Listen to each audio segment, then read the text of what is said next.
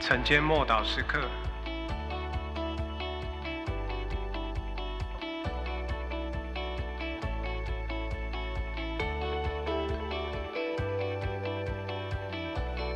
良善得胜。加拉太书五章二十二到二十三节，圣灵所结的果子，就是仁爱、喜乐、和平、忍耐、恩慈、良善、信实、温柔、节制。这样的事没有律法禁止。接下来是圣灵的果子是良善。我们知道。我们也渴望每一个故事最后都是好人得胜，这是每一个人内心深处的渴望。不论从哪一个方面来衡量，良善的评价总是很高的。神就是爱，虽然有时候爱是会被滥用，但良善依旧不变。爱很容易被扭曲成为欲望，还有自私的享乐。然而，良善总是从纯洁，不被玷污污染。虽然大家其实并不知道什么是良善，良善从哪里来，会有什么样的结果，但是大家依然对良善有很高的期待跟期望，因为没有人想要做恶人。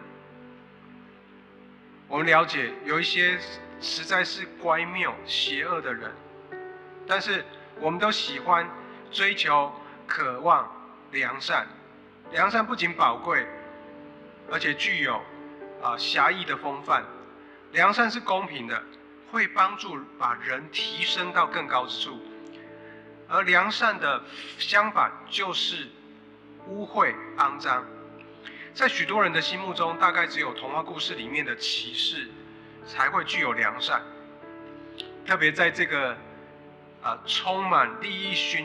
啊，利益熏心的社会里面，良善早就已经绝迹了。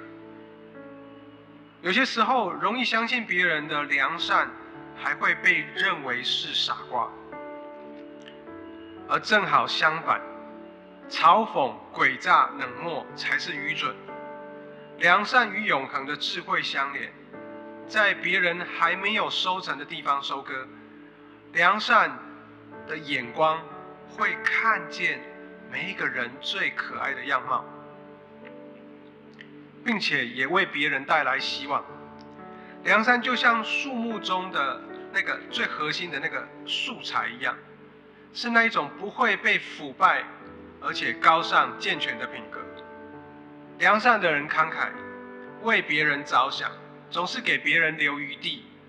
良善的氛围。会使贫穷困苦的人，被还有那些被当作边缘人跟异类的人，感觉像回到家当中的自在，使有需要的人得着帮助，也使饱受压力的人得着释放与平安。良善的人不计先前，不提旧事，因此善终必胜恶。在这个自私黑暗的世界里面。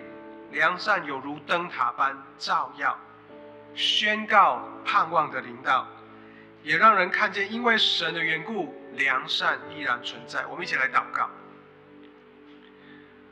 主啊，你是心存良善的神，求你改变我的心，求你使我今天有机会用良善来满足别人的需要，并以此来服侍人，荣耀你的名。奉主耶稣基督的名祷告，阿门。